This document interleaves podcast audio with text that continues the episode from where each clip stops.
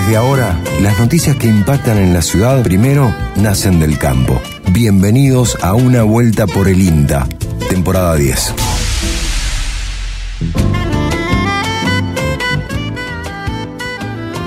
Bienvenidos, bienvenidas a otra vuelta por el INTA, el programa del Instituto Nacional de Tecnología Agropecuaria. Mi nombre es Lucas Viale, los saludo a Fabricio Taparelo y a Mauro Bianco que me acompañan, que estamos aquí junto al equipo del Centro Regional de Comunicación del INTA para hacer este programa. ¿Cómo les va? Muy bien, bienvenidos a todos. Aquí estamos iniciando una vuelta por el INTA. Domingo 10 de septiembre, aunque usted no lo crea, programa 25 de esta décima temporada. ¿Cómo andan compañeros? Excelente. ¿Cómo fue su semana? ¿Qué, hicieron esta semana? Bien. ¿Qué, qué hicimos? Tuvimos casi juntos tres Estuvimos días. casi- claro. Bueno, Y me, pre- me viene a Eh. preguntar, estuve más con usted que con mi familia. Claro, eh, en realidad este equipo de comunicación está bien arriba, ahí está con el chaleco puesto. Tuvimos cobertura de eventos, tuvimos trabajo en equipo, así que bueno, eh, la verdad que estamos compartiendo mucho más. Bueno, de ¿cómo? lo habitual. Andan bien, se los escucha bien. ¿Sí? Sí. estoy un poco sí. resfriado nomás yo. Bueno, Eh, Está es bueno porque único. no hay COVID en un estudio No, de claro. radio. Bueno, eh, hoy no tenemos sorteo de miel.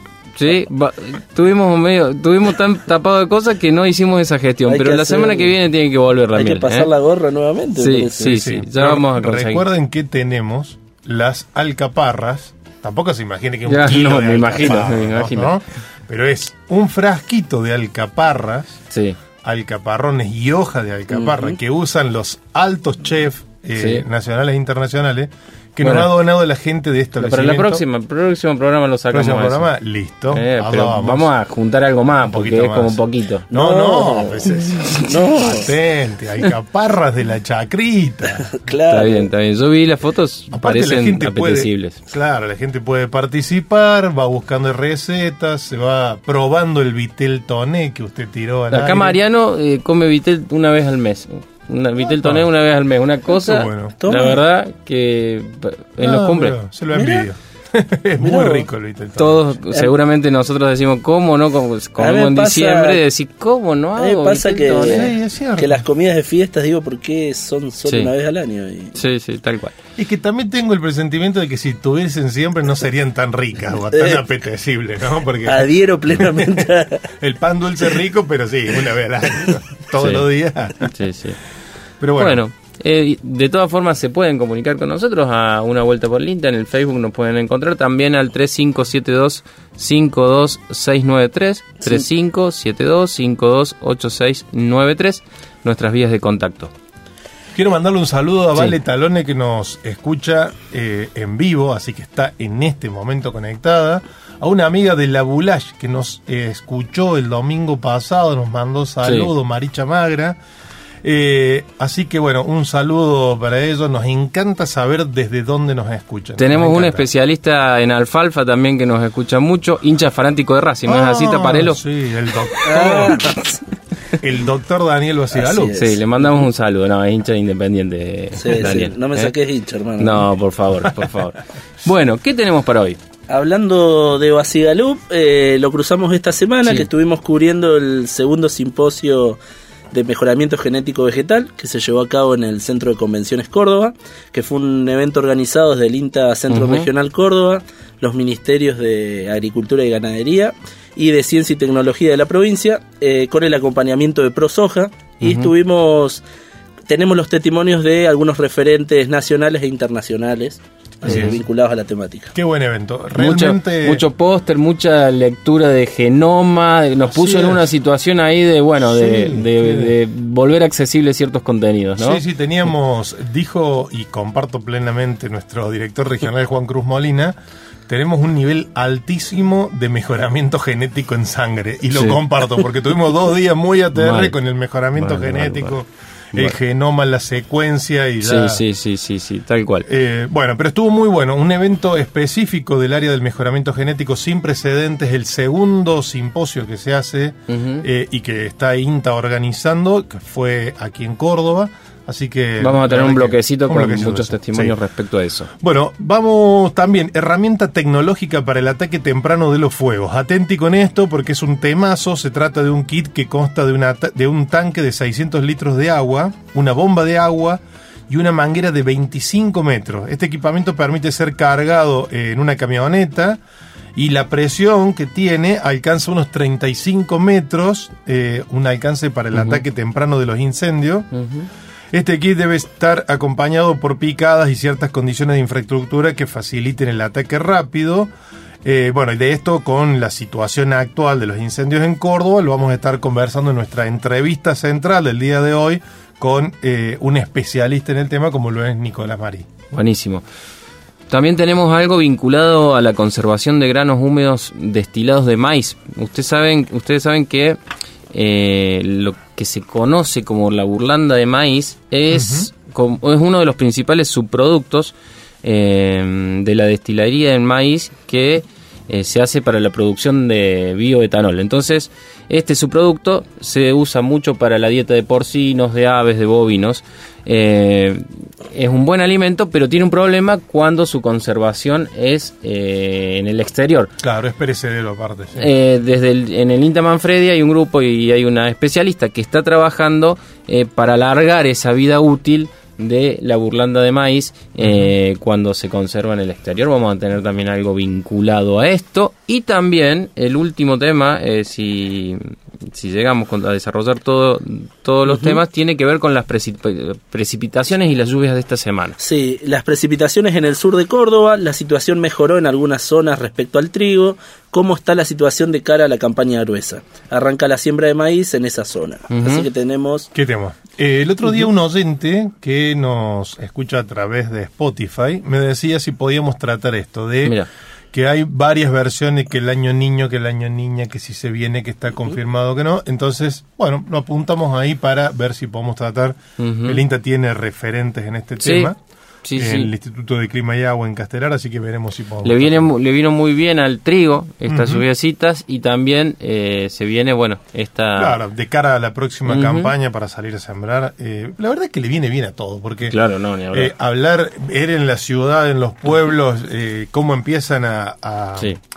A florecer, no, sino a, a coparse, A sí, a brotar lo- los árboles tan lindos, cambia tanto el paisaje, Sí, sí. y más en, en este mes de septiembre. Bueno, esto es una vuelta por el INTA, el programa del Instituto Nacional de Tecnología Agropecuaria del Centro Regional Córdoba y arrancamos esta mañana de domingo con un poco de música.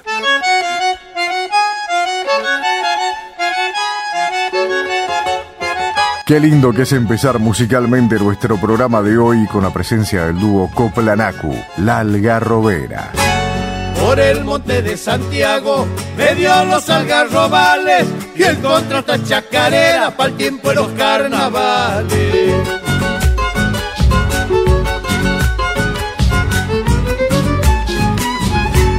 Le llama la algarrobera, vaya a saber las razones. Yo digo que es por la loja que alegra los corazones.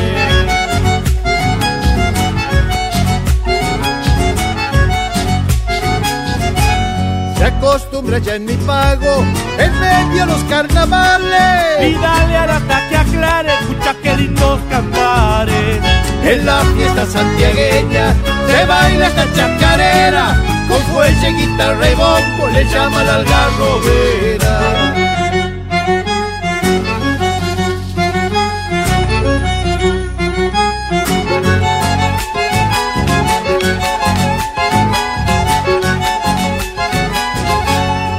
Bailando esta chacarera, comentaba una viejita, me estoy machando comadre con esta loja fresquita.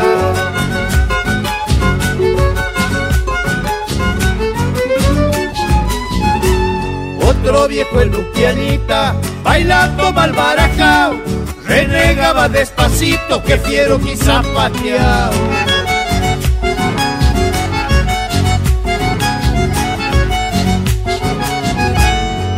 Algarroba blanca y negra, llena de mil y dulzura. Aloja en el rezabaile, bueno para la compostura. En la fiesta santiagueña se baila esta chacarera con fuelle, guitarra y bombo le llaman algarrobera. Datos, información, campo, estudios. Una vuelta por el INTA. Hola a todos, ¿cómo están? Mi nombre es Analí Echeverría, soy ingeniera agrónoma y trabajo en el área de producción animal de la Estación Experimental Manfredi. Hoy les vengo a comentar acerca de mi proyecto de investigación titulado Conservación de granos húmedos destilados de maíz a través de aditivos químicos y biológicos. Los granos húmedos destilados de maíz o burlanda húmeda de maíz, como lo solemos escuchar, es eh, uno de los principales subproductos en volumen de la destilería del maíz para la producción del etanol. Este subproducto lo podemos utilizar en dietas de bovinos, porcinos y aves. Principalmente nosotros estudiamos acerca de las dietas de bovinos, eh, donde puede ser incluido en las dietas como una fuente de energía y proteína según eh, la proporción en la, que, en que se la incluya. Es un excelente alimento, es muy palatable, de alta calidad nutritiva y que mejora la homogeneidad de las raciones. El único inconveniente que tenemos es que cuando es conservado eh, al aire libre, eh, su, su, vida, su vida útil se acorta en verano a tres o cuatro días y hasta una semana en invierno.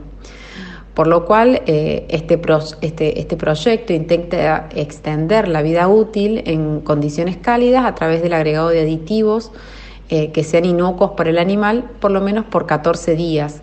Extenderle 10 días más la vida útil de este subproducto tan importante para nuestra región. Si bien eh, los resultados son experimentales, eh, dentro de los aditivos químicos, hasta ahora hemos obtenido muy buenos resultados con el ácido propiónico y el ácido fórmico y la combinación de estos dos ácidos, en dosis que van desde el 0,2 al 0,4%. Cuando hablamos del 0,2 y 0,4%, estamos pensando en 2 litros eh, por tonelada o 4 litros por tonelada. Que notamos que estos ácidos logran reducir las pérdidas de materia seca en más de un 50% y mantienen la calidad en el campo de la burlanda o de los granos destilados húmedos almacenados de manera aeróbica. Por otro lado, es importante mencionar que hay una alta correlación entre el pH y la pérdida de materia seca. Eh, cuando aumenta el, cuando, pasa, cuando aumenta el tiempo y el deterioro avanza sobre los granos destilados, el pH aumenta también. Entonces, eh, cuando el pH se encuentra por encima de los 4,5 puntos, eh, seguramente eh, hay que pensar que estamos teniendo una pérdida superior entre el 8 y el 10%, más de, de 8 a 10% de pérdida de materia seca campo. Eso quiere decir alimento que perdemos, alimento que no va, que no va a poder ser consumido por nuestros animales. Bueno, eso, eso es todo, es un resumen.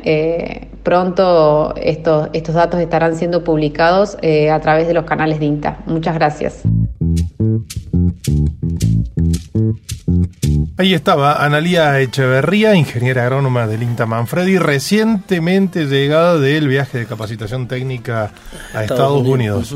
Eh, que bueno, comentaba de esto, de un ensayo de la extensión de la vida útil de la burlanda de maíz con la aplicación de aditivos principalmente eh, ácido propiónico y con resultados eh, alentadores de manera preliminar, pero que bueno, además de la vida útil agilizaría eh, muchas cuestiones que tienen que ver con la logística, porque la burlanda se obtienen donde están las plantas de destilado y bueno, el transporte ahí complica un poquito la cuestión que hay que llevarla hasta los establecimientos donde... Claro, y la conservación en el mientras tanto, ¿no? Claro, entonces por ahí las plantas están lejos de los establecimientos y eso complica un poquito más porque el traslado más los días, los pocos días de vida útil, sobre todo en verano, es eh, aumenta... cuatro a cinco días, dijo en verano, y en invierno una semana más o menos. Así, así que bueno, sería si tuviéramos eh, a seguir con estos ensayos, cuando esto sea definitivo, de verdad que va a aportar mucho en este tema.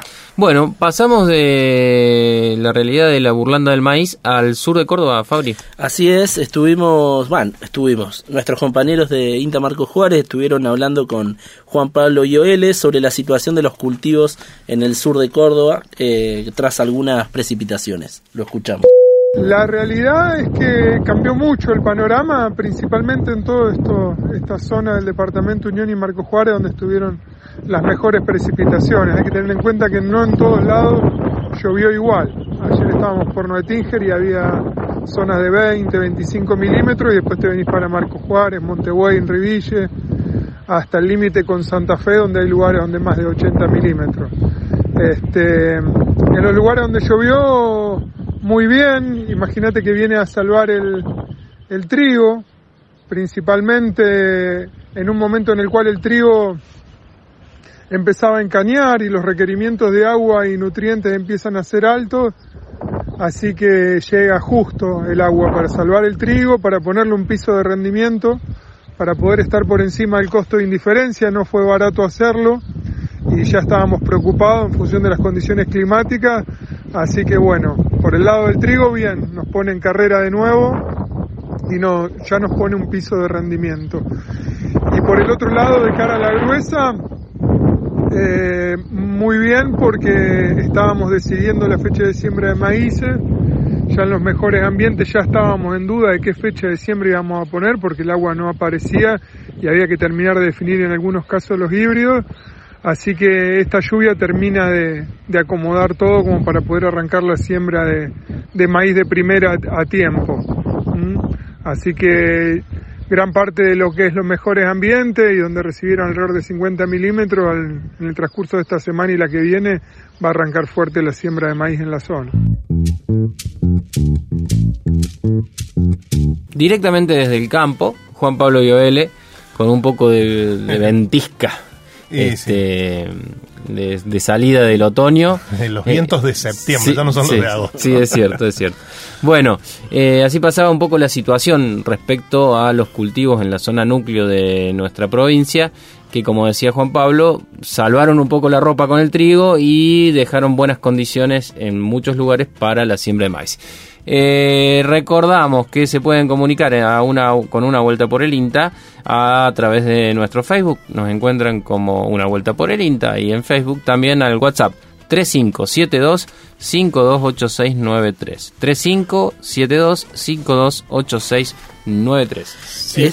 Ese es el canal de, WhatsApp que solemos recibir eh, muchos saludos, muchos mensajes. Quería saludar a Daniel, que es de Paraná, que dice, gracias muchachos, les cuento que eh, todo lo que hablan se aplica en la huerta del Hospital Escuela de Salud Mental. Qué bueno. Sí, qué, buena, qué buen mensaje, qué lindo. Muchas gracias, gracias por, por eh, escribir, por contarnos esto, que es tan lindo.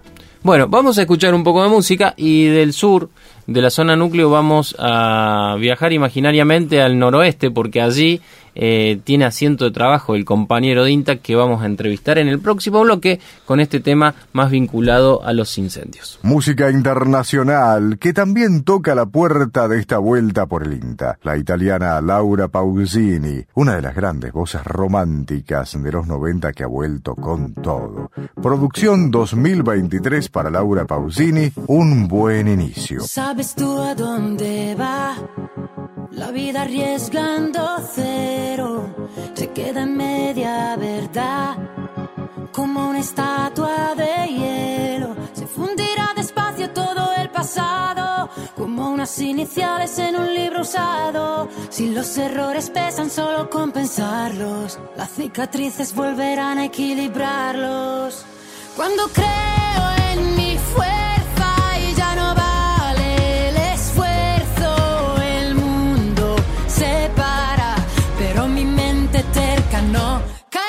sonrisa de mi cara, como una copa que se rompe al tocar el suelo.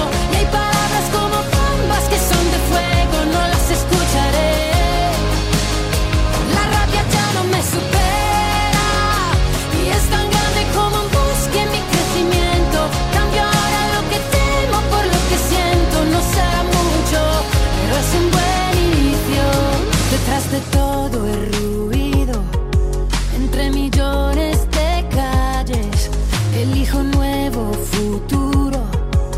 me paro en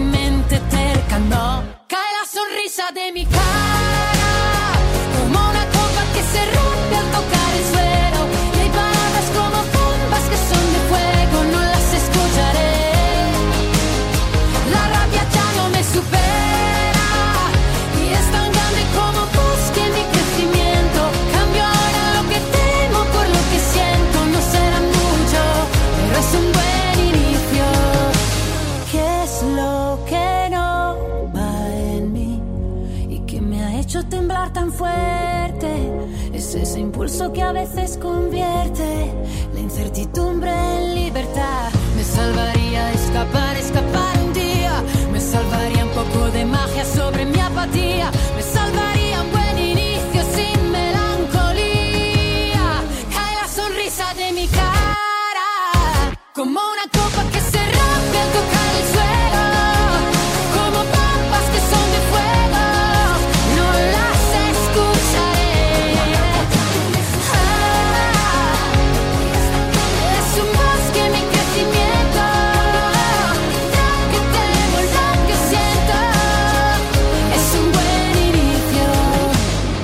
Estás escuchando Una Vuelta por el INTA. Continuamos en una vuelta por el INTA. Decíamos en el bloque anterior que íbamos a irnos más hacia el noroeste porque allí trabaja Nicolás Marí eh, en el INTA de Cruz del Eje, eh, que ha estado trabajando en esto que comentábamos al principio del programa, que tiene que ver eh, con un- una tecnología para el ataque temprano de los fuegos. Buen día Nicolás, ¿cómo estás? Hola, buen día, ¿cómo andas, Lucas? Bueno, bien, acá estamos con Mauro, con Fabri. Eh, bueno, que- Saludos a los muchachos. bueno. Eh, queríamos que nos cuentes un poco de qué se trata esta, este kit eh, para el ataque temprano de los fuegos. Bueno, bárbaro. Este, este es un kit eh, de ataque rápido, ataque inicial se le llama, es un kit generalmente se lo utilizan los bomberos, ¿no es cierto? Es, un, es una motobomba básicamente que está conectada a un tanque, a un tanque de agua que suele tener eh, alrededor de 300 litros aproximadamente. Este, esta motobomba además tiene una, está conectada a una manguera, una manguera de 25-30 metros, entonces básicamente es un equipo de ataque rápido que permite, este, apenas inicia un fuego, poder básicamente extinguirlo en forma temprana, ¿no es cierto?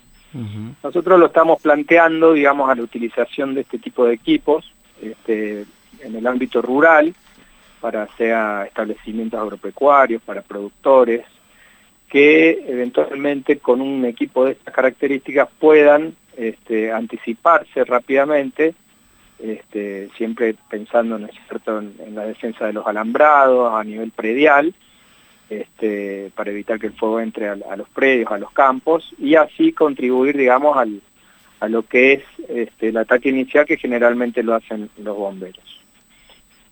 Bien. Es. Dale, Mauro. Dale, dale. ¿Qué tal, Nico? Eh, bueno, la, la pregunta era, ¿es una tecnología preexistente? ¿Esto ya estaba? ¿Se desarrolló ahora? ¿Quién lo usaba? Sí, generalmente, digamos, es una tecnología que en los últimos años se se viene incorporando, digamos, a los cuarteles de bomberos. Es más bien una tecnología bomberil, podemos decir, pero también es una tecnología que eh, poco a poco el sector eh, forestal la, la ha empezado a trabajar, principalmente productores forestales, ¿no? Tienen plantaciones forestales que tienen un activo muy importante y que este, ante la ocurrencia de un fuego, rápidamente con esta herramienta lo pueden extinguir. Nosotros en Córdoba, si se quiere, eh, lo estamos trayendo de, de a poco, por ejemplo del campo de Anfunes, sí que es la compra que hizo el INTA de la mano de, de la CIMAT, este, justamente para atender la necesidad de un campo agropecuario que ante la ocurrencia de un incendio, digamos, puede atacar rápidamente el fuego con esta herramienta y darle, digamos, apoyo que quiere a esos primeros 20, 30 minutos, podemos tardar un, un cuerpo de bomberos hasta un campo, puede ser más tiempo también. Entonces esta tecnología adaptada, si se quiere, este, puede servir, puede ser muy útil en, el, tipo de situaciones que estamos acá en la provincia de Córdoba, ¿no? Se me ocurre, Nico, que además de la tecnología, que lo tengan en mano la, la, las personas que están eh, en el lugar, también tiene un valor agregado por lo que conocen de cómo acceder al lugar indicado. Eh, no sé, también me sé que muchas veces los bomberos trabajan eh, codo a codo ahí en equipo con los lugareños, con la gente. Digo, eso tiene un valor agregado, ¿no? Sí, sí, claramente. Este, la hipótesis, digamos, es que cuanto más rápido apaguemos el fuego, ¿no es cierto?, eh, mayores daños podemos evitar. ¿sí? Si el propio dueño de campo o cooperativa o vecinos, digamos, que tengan este tipo de equipamiento, se, se adelantan, aunque sea algunos minutos, eh, ya eh, con esa, ese primer, esa primera acción, ese primer ataque inicial, estaríamos ayudando este, muchísimo en el, en el accionar de los bomberos. Estamos conversando con Nicolás Marí, especialista del INTA, que está desde la Agencia de Extensión Rural eh, Cruz del Eje. Fabri, vos le querías preguntar Sí, tengo una pregunta, Nico. ¿Cómo andás? Buen día. Eh, ¿Qué condiciones debería tener el campo para un uso adecuado? Mira, nosotros estamos planteando que los campos tienen que tener los, los perímetros, ¿no es cierto?, limpios, este, con brechas cortafuego, que como se llaman, ¿no? sitios que puedan sean accesibles. Generalmente, digamos, eh, los campos pueden ser más o menos extensos y es muy importante, digamos, que los alambrados perimetrales principalmente estén limpios, que haya cortafuegos, que incluso haya caminos internos, ¿no es cierto?, que se pueda acceder fácilmente. Entonces, ante la aparición de un fuego dentro del perímetro o fuera del perímetro del campo, es importante la accesibilidad. Entonces, un poco la idea es que los campos tengan esta accesibilidad, tengan acceso al agua, además, es importante que haya eh, fuentes de agua accesibles para poder abastecer este tipo de equipamiento. Entonces, de pronto una cisterna o un tanque de agua, por más chico que sea, ya es útil tenerlo, en particular tener agua disponible en la época, ¿no es en la temporada de incendio. Entonces, habría tres cosas o dos cosas fundamentales que por un lado es la accesibilidad dentro del campo, por otro lado, digamos, los perímetros que estén limpios, que se pueda de pronto circular, estas brechas cortafuegos, digamos, que pueden tener hasta 15 metros, digamos, que están habilitados para hacer estas limpiezas los propietarios, y en el mejor de los casos, este equipamiento, digamos, estas motobombas, que tienen un tanque de agua y que tienen una manguera, entonces, esas tres cosas, digamos, serían fundamentales para, para que todo el campo de alguna manera esté más preparado, si se quiere, eh, para la prevención de un incendio. Sé que eh, Lucas te quiere preguntar un poco sobre la situación de este año, pero eh, hablando de esta tecnología, quería anticipar un poco quién la puede usar, es costosa, cómo se accede a la tecnología. Mira, hay distintas empresas en Córdoba y en otros puntos del país que están vendiendo este tipo de tecnología. Eh, no es una tecnología, digamos, barata, pero creo que este, sea un productor o eh, alguna cooperativa o distintos vecinos en forma conjunta vale la pena poder invertir en esto. Este, piensen que, eh, bueno, los costos asociados a las pérdidas, digamos, materiales que tienen los campos son altísimos. Entonces, bueno, creo que vale la pena plantearse, digamos, invertir en este tipo de equipamientos. Es un equipamiento eh, sencillo de usar, pero necesita capacitación, ese es otro del punto a destacar, digamos, y que nosotros hacemos hincapié, que necesariamente el uso, básicamente, de este tipo de herramientas tiene que venir acompañado de una capacitación por parte de los bomberos de la jurisdicción local, ¿no es cierto?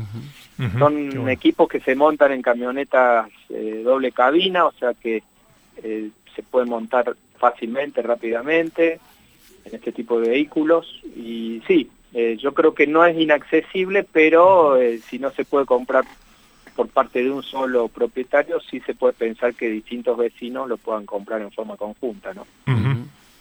Bueno, Eh, buenísimo, buenísimo la verdad esto. Yo eh, sinceramente nunca lo vi en el ámbito rural. Sí, por ahí los he visto en, bomberos, en cosas, pero no, no, no. La verdad que me sorprendió eh, la incorporación de, de, este tipo de aparatos ya más vinculado. Bueno, sabemos que hay varias brigadas, Nico, sabemos que hay mm, este, asociaciones, digamos que se ha laburado mucho en relación al consorcio. No me salía la palabra, Fabio Barbola. Eh, me parece que, viene a aportar en ese sentido. Te sacamos un poquito... Sí, tal cual. Eh, te sacamos un poquito de, esto en particular para preguntarte un poco cómo viene este 2023 respecto a los años anteriores. Mira, lo que hemos visto nosotros, digamos, desde que empezó la temporada, este, es que se está trabajando muy bien en la provincia de Córdoba actualmente. Hay una sinergia de, de fuerzas, eh, tanto del sector bomberos, y bomberos voluntarios, y por el lado de las fuerzas provinciales que, están trabajando muy bien, que son las ETAC. ¿sí? Entonces hay una, si se quiere, una, una confluencia de dos fuerzas que están justamente trabajando en esta hipótesis, creo yo, que tiene que ver con la rapidez con que se accede al, al fuego, ¿no? Y hemos visto que ha habido bastantes inicios, inicios de, fuego en las distintas zonas de, la provincia, que han llegado muy rápido y que eh, eventualmente los fuegos no han superado los uno o dos días este, de duración. Qué buen dato Entonces, ¿no es cierto? Eh, incendios que en el 2020 duraron 15, 20 días, hoy se están extinguiendo en uno o dos días, ¿no es cierto? Entonces, hay una diferencia muy importante eh, en relación a los años anteriores. Eh, creo que está mejorando esa coordinación, no nos olvidemos que las fuerzas, las ETAC, este, son una fuerza relativamente nueva en la provincia, que ha sido de alguna manera resistida y bienvenida a la vez, ¿no es cierto? este, por los distintos sectores, pero que de alguna manera está empezando a trabajar de, forma más coordinada, estamos viendo, ¿sí? seguramente haya cosas que mejorar, pero eh, a la vista de los resultados es importante destacar que, que, la extinción se está haciendo muchísimo más rápido, los fuegos eh, tienen menor tamaño que los años anteriores, y la, y la duración claramente también ha, ha bajado muchísimo. Entonces, todo eso, digamos, toda esa, esa, esa cantidad de, elementos que estoy describiendo hacen que los impactos de los incendios sean mucho menores, ¿no? Porque duran menos, porque las superficies son menores y que eventualmente detrás hay, hay una organización, digamos, tanto del sector bombero como de las fuerzas provinciales que está trabajando mejor. Recordemos, Nico, cuando te referías a ETAC, que es eh, Equipo Técnico de Acción ante Catástrofes, eh, que bueno, es dependiente de la Policía de la Provincia de, la provincia de Córdoba, ¿no? Correcto. Por ahí bomberos lo conocemos todos, pero ETAC eh, Seguramente lo debe conocer la gente que está más relacionada, por eso quería la aclaración. Para valorar lo que decís, Nico, en este programa hemos sido críticos. Me recuerdo charlas con vos en el 2020, que fue un año muy complejo en términos de incendio, y bueno, y por ahí lo que quedaba, lo que subyacía sobre, sobre la problemática era la poca articulación pública entre los distintos estamentos del Estado, entre las distintas asociaciones. Me parece que esa crisis vivida en, esos, eh, eh, en esa temporada que fue muy fuerte, bueno, también puso eh, eh, el laburo y, la, y, puso en movimientos áreas o cuestiones que, hacían falta, digamos. Sí, totalmente, eh, un poco comparto esa observación, digamos, el año 2020 fue un, un año, digamos, bisagra, por así decirlo, por la, catástrofe que significó en la provincia y evidentemente eso movilizó muchísimos recursos en el caso de las ETAC son fuerzas que, como bien decía Mauro, eh, bueno, responden las 24 horas. Uh gente que, a diferencia de los cuerpos eh, bomberos que son voluntarios, este, esta gente, este personal está listo para salir las 24 horas, cierto? Entonces, eso, digamos, tiene un aporte significativo en la respuesta temprana. Este, y bueno, y evidentemente los recursos puestos eh, dan este tipo de resultados, digamos, ¿no es cierto? O sea, se ve que está funcionando, habrá que ver, digamos, más en detalle, tal vez cuestiones organizativas o, cuestiones más puntuales en relación a la coordinación de las actividades, pero a mí me, me, hace entender que, bueno, que hay un paso adelante en relación al 2020, que sería nuestro año de referencia, si se quiere, este, y después habría que pensar un poquito más, profundizar eh, no solo, digamos, los resultados que tiene el ataque inicial, sino también, eh, considerando que son fuerzas que trabajan todo el año, bueno, cómo seguir avanzando en todo lo que es planificación de la prevención, ¿no es cierto?, de los incendios, que se puede trabajar, esto lo hemos destacado varias veces en varias notas, ¿no es cierto?, se puede trabajar todo el año en esta temática, y en, particular la cuestión eh, organizativa, la cuestión de coordinación de los esfuerzos con, los distintos actores, ¿no es cierto?, con los, habitantes rurales de la interfase urbano-rural, la ruralidad, digamos, los productores agropecuarios, los habitantes, bueno, cómo coordinar esos esfuerzos, digamos, para aún eh, trabajar mejor la prevención y estar mejor preparados ante, ante la ocurrencia de un fuego, ¿no? Qué bueno, gracias Nico, gracias por este análisis, por la información que nos traes y por estas enseñanzas que también, no solo a, nosotros y a todo eh, el público, la, gente que nos está escuchando.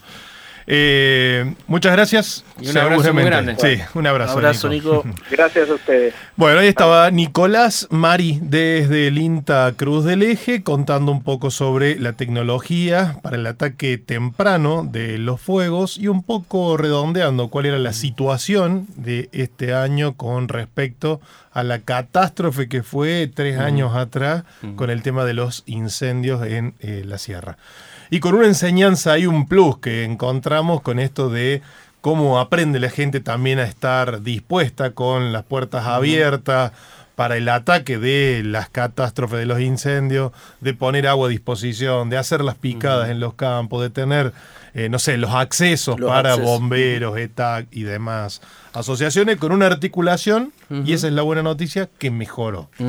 Una nota que la pescamos de eh, la producción de un gran programa agropecuario como es de la colmena del gallinero de la central ferroviaria de Cruz del Eje que conduce y hace eh, nuestro querido compañero Mumi Barreda. Así más? Cierto. Quiero mandar un saludo porque el viernes, el viernes 8 de septiembre, fue el día del agricultor y del productor agropecuario. Veníamos nombrando los productores agropecuarios, quería mandar un saludo.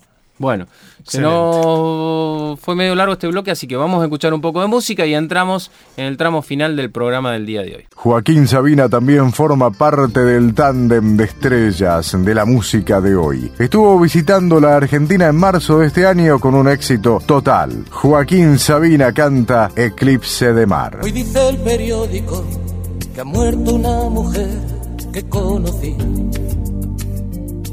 que ha perdido en su campo el Athletic y que ha amanecido nevando en París. Que han pillado un alijo de coca, que a piscis y acuarios les toca el vinagre y la hiel. Que aprobó el Parlamento Europeo una ley a favor de abolir el deseo. Que falló la vacuna antisida, que un golpe de Estado ha triunfado en la luna y movidas así pero nada decía la prensa de hoy de esta sucia pasión, de este lunes marrón, de los tenos sabor a cubata de ron de tu piel, del olor a colonia barata del amanecer. Hoy amor, como siempre, el diario no hablaba de ti, el diario no hablaba de ti el diario no hablaba de ti, ni de mí. Hoy amor igual que ayer como siempre. El diario no hablaba de ti, el diario no hablaba de ti, el diario no hablaba de ti, ni de mí.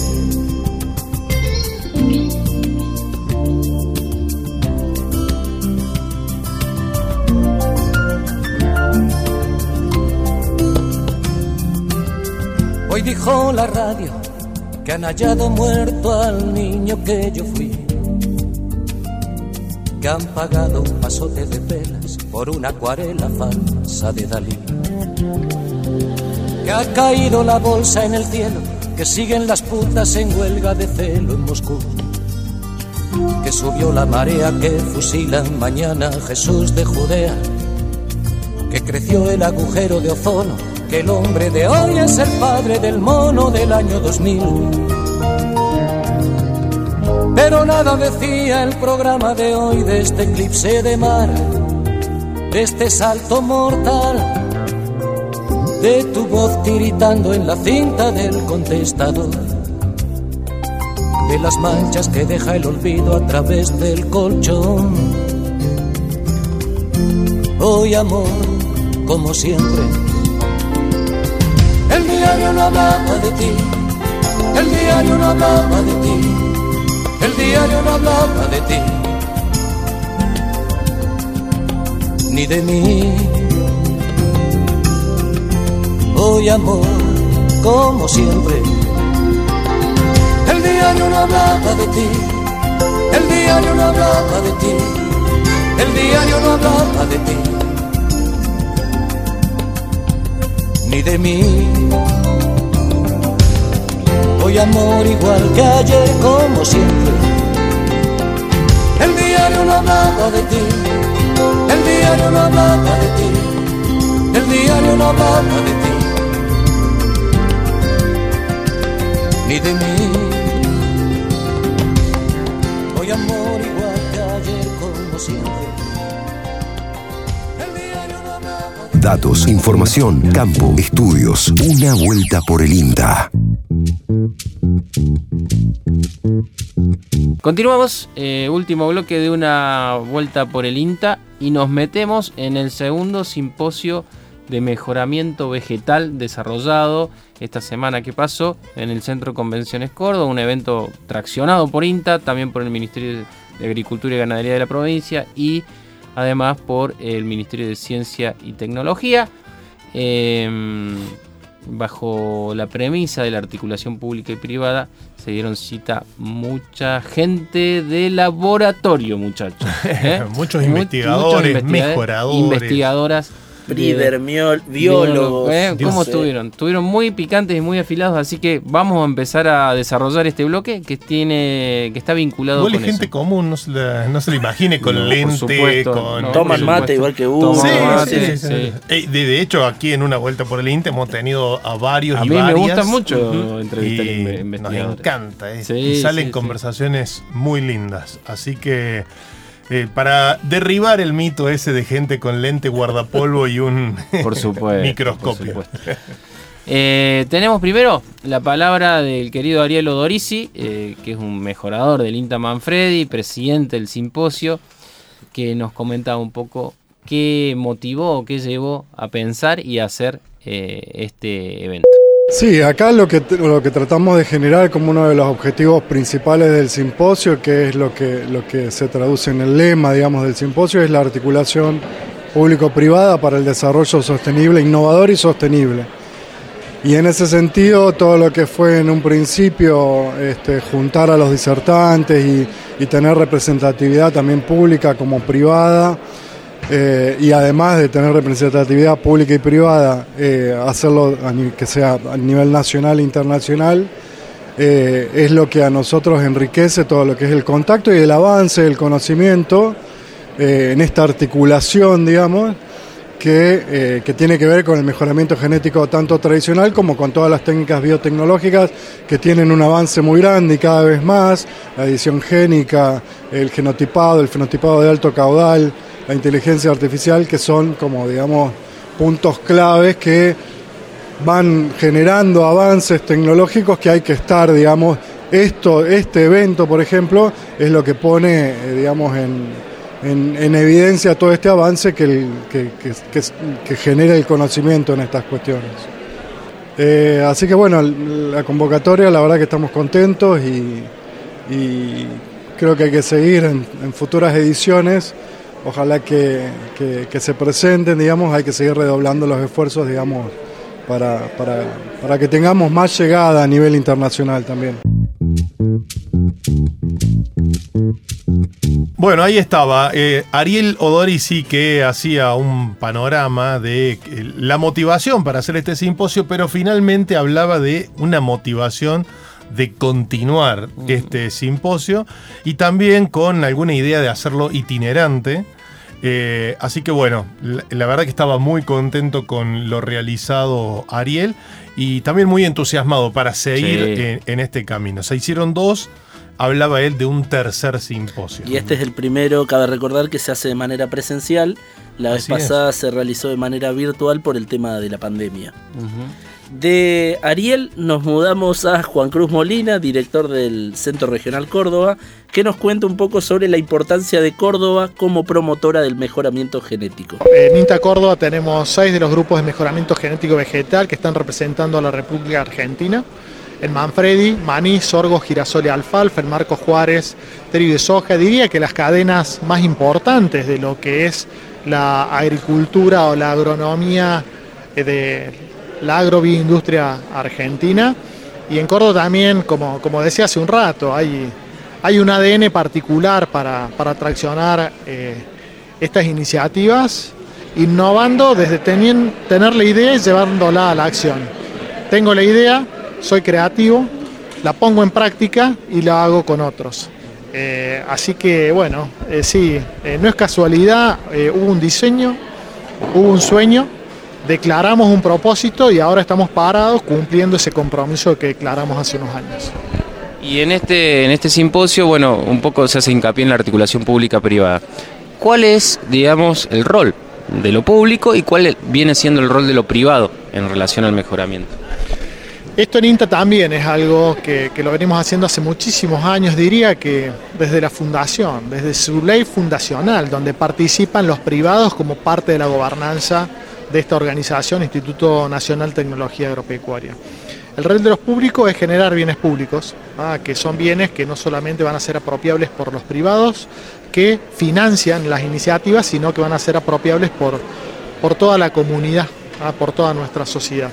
Y el rol de los privados es traernos el problema, ¿ah? ayudarnos a identificar por dónde pasa la cosa, qué tenemos que resolver, cuáles son los desafíos. Y en esa interacción pública-privada eh, generamos la sociedad, la relación, la colaboración, la cooperación para lograr resultados. Y cuando también, me gusta decir, trabajamos en lo público-público, como puede ser la relación del INTA con el SENASA o el INTA Córdoba con el Ministerio de Agricultura, el Ministerio de Ciencia y Tecnología de la provincia de Córdoba, también se generan puentes de interacciones para leer las verdaderas necesidades que, que tiene la demanda. Cada vez más eh, estoy proponiendo que como INTA hablemos de cuál es nuestra propuesta de valor. ¿Cuál es el valor que agrega el INTA? Y en ese sentido, agregamos valor si le solucionamos los problemas a quien necesita esa solución.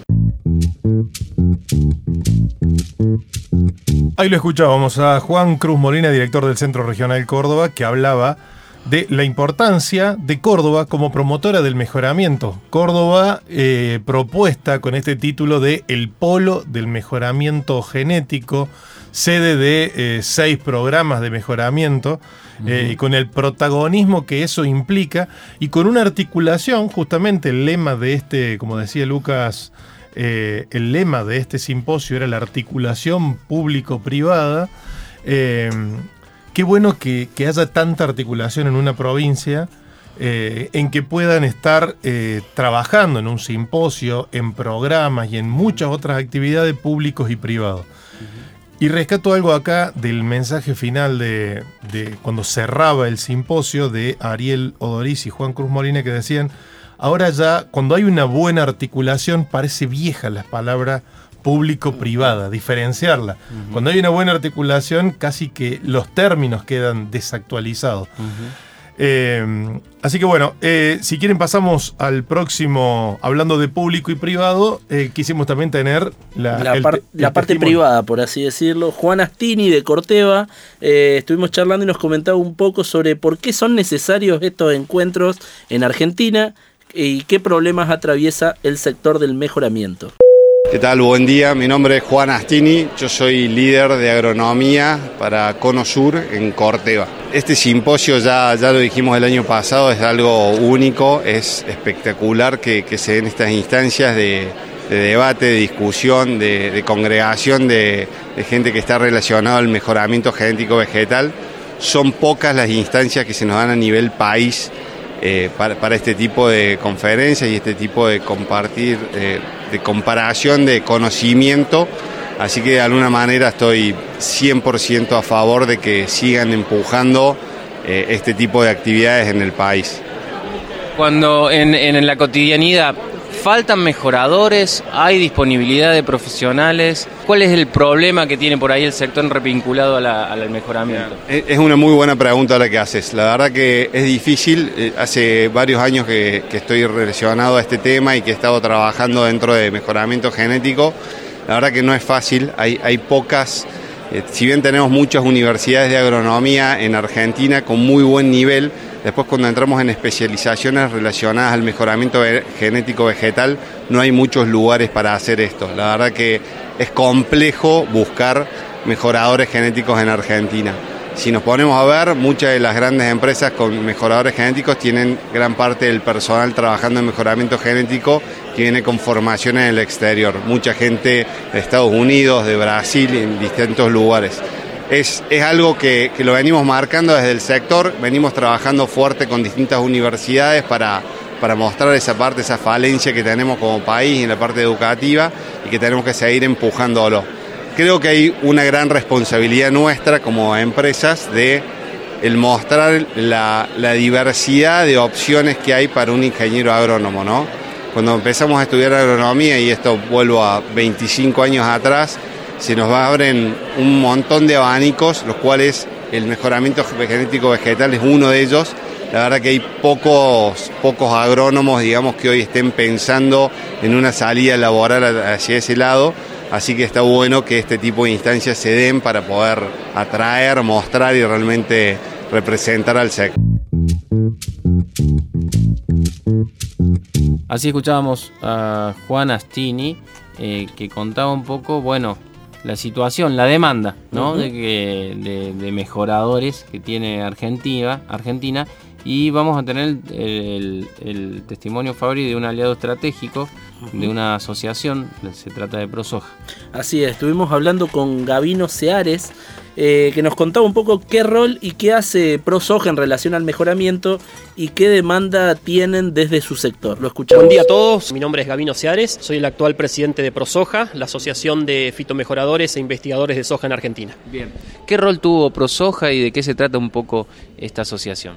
Bueno, ProSoja es una asociación única en Argentina porque es la única asociación, valga la redundancia, que nuclea a los investigadores y a los fitomejoradores.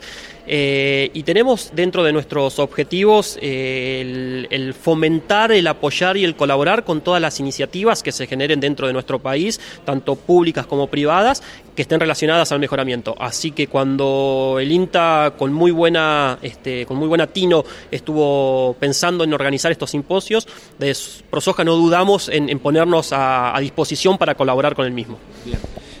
¿Cuáles, qué, ¿Cuáles crees que son las demandas más importantes que existen en el sector productivo privado argentino respecto al mejoramiento? Hoy nos decía un productor que por ahí eh, hay consolidado un sistema de universidades y demás, pero a la hora de contratar mejoradores o de salir a buscar, por ahí no están todas las respuestas en nuestro país.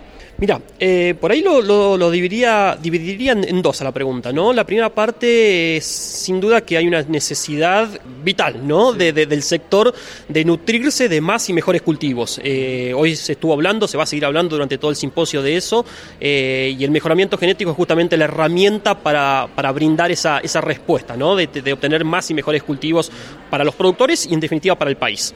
Eh, para que eso suceda, se utiliza mucha tecnología, pero también se utiliza una, eh, si se quiere, un recurso humano específico y súper valorado. Eh, no es que estamos eh, teniendo inconvenientes en Argentina, pero tampoco sobran, ¿sí? No es un rubro que, eh, que, que tenga gran, grandes postulantes en este, en este sentido, ¿sí? Al margen de eso, por suerte, a nivel internacional, Argentina goza de un prestigio muy grande, tanto de sus breeders como de sus investigadores.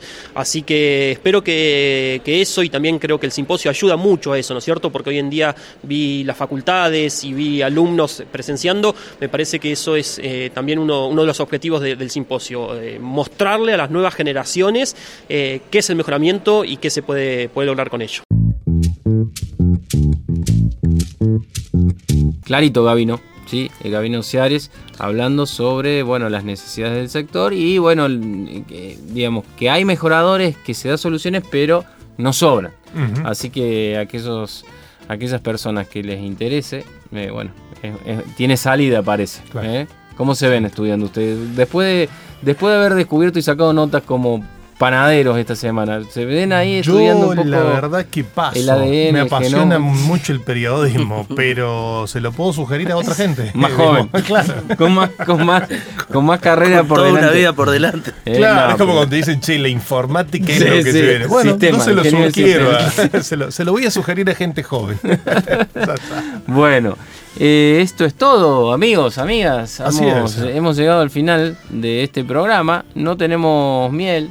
Siente, hay un siento un vacío en el pecho. Le voy a tirar dos conmigo. cosas a la audiencia que ya lo tiré y quiero ser reiterativo. Eh, nos gusta saber desde dónde nos escuchan. Sí, claro. Así que Sí, los saludos acompañados desde, los escuchamos desde Sí, donde cual. sea, la rinconada, desde la bulalle. ¿Qué están desayunando Desde también? Es algo que a mí me, me interesa, por ejemplo. Ah, ¿Qué, ¿qué qué- qué desayunan? nuestros oyentes? ¿Eh? ¿Qué, qué- Eh, y la otra- fotito del desayuno. Es También. buena esa, ¿eh? Sí. La de la fotito. Y, y la otra es que eh, una enseñanza en cada programa. Y es una propuesta que le hago al aire. Uh, pará, maestro encantó, me encantó esto de la enseñanza de Nicolás sí, Mari sí. de tener agua disponible para el ataque de los incendios.